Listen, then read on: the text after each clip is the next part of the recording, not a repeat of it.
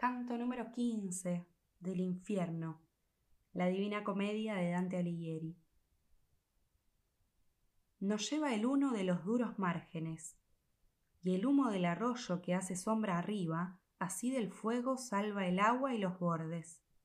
Como los flamencos entre Gante y Brujas, temiendo el oleaje que en invierno avanza, hacen las defensas para que el mar huya, y como los paduanos a lo largo del Brenta, para defender sus pueblos y castillos, antes que Chiarentana el calor sienta, a tal imagen estaban hechos aquellos, aunque ni tan altos ni tan gruesos, cualquiera haya sido el sagaz maestro.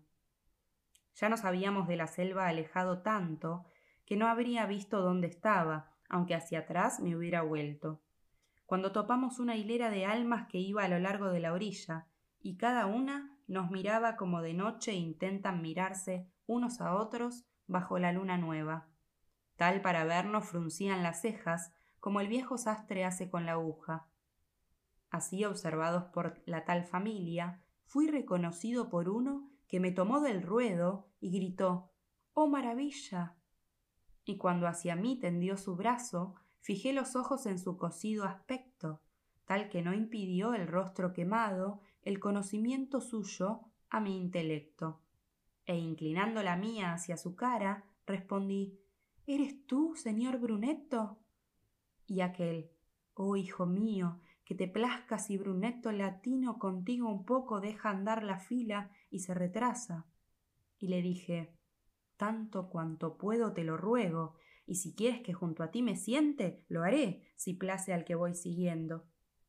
Oh, hijo, exclamó, el de esta Grey que se detiene yace por cien años sin defensas cuando hiere el fuego. Camina entonces, yo te veré al lado, y alcanzaré luego a mi manada que va llorando sus eternos daños. No osaba descender de la senda para ir junto a él, pero iba inclinado como el hombre que debe reverencia. Él comenzó. ¿Qué fortuna o destino antes del último día te trae aquí abajo? ¿Y quién es el que muestra tu camino? Allá arriba, en la vida serena, le respondí, me perdí en un valle antes que mi vida fuese plena. Ayer por la mañana le volví la espalda. Este se me apareció cuando regresaba y a casa me encaminó por esta senda. Y él a mí, si tú sigues tu estrella, no puedes cerrarle al glorioso puerto, si bien lo comprendí en la vida bella. Y si tan pronto yo no hubiese muerto, viendo que el cielo era para ti benigno, le habría brindado a tu obra aliento. Pero aquel ingrato pueblo maligno que desciende de Fiesole a y tiene algo de monte y de peñasco, se hará de ti, por tu rectitud, enemigo. Y hay razón que entre cervales burdos no es bueno que madure el dulce higo. Vieja fama del mundo los llama ciegos, gente avara, envidiosa y soberbia. De sus hábitos mejor mantente limpio. Tu fortuna tanto honor te guarda, que una parte y otra tendrán hambre de ti, pero lejos del pico pon la hierba. Hagan las bestias fiesolanas forraje de sí mismas, y no toquen la planta si en su estiércol todavía alguna surge, en la que reviva la simiente santa de los romanos que allí quedaron cuando se formó ese nido de malicia tanta. Si estuviera satisfecho mi deseo, le respondí, tú no estarías todavía de la naturaleza humana separado, que en la mente tengo fija y me acongoja la querida y buena imagen paternal de ti, cuando en el mundo, hora tras hora, cómo el hombre se eterniza me enseñabas, y cuánto lo tengo en grado, mientras viva, es preciso que en mi lengua se disierna. Escribo lo que narras de mi vida, y lo llevo para glosar con otro texto a la mujer que sabrá, si llego a ella. Pero quiero que aquí quede manifiesto, para que mi conciencia no me muerda, que a fortuna, como sea, estoy dispuesto. No es nueva a mis oídos la señal, que la fortuna hace girar su rueda como le place, y el labrador su asada. Mi maestro entonces, en alto la mejilla derecha, se volvió para mirarme.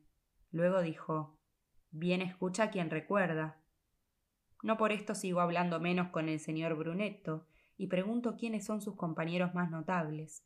Y él a mí. Saber de alguno es bueno, De los otros, callarse es más loable, que sería corto el tiempo a tanto son. En suma, sabe que fueron todos clérigos y literatos grandes y de gran fama, del mismo pecado sucios en el mundo. Priciano va con esa turba mísera, y Francisco da Corso, y entre estos, si tuvieras ganas de mirar tal tinia, verías a quien, por el siervo de siervos, fue trasmudado del Arno a Baquiglione, donde dejó los mal protegidos nervios. Más diría, pero el camino y el sermón no puedo estirar tanto. Ya veo allá surgir nuevos humos del desierto. Gente llega con la que no debo estar. Te sea recomendado mi tesoro, en el que todavía vivo. No pido más. Se volvió y parecía uno de aquellos que corren en Verona tras el palio verde por la campaña, y parecía entre estos de los que ganan, no de los que pierden.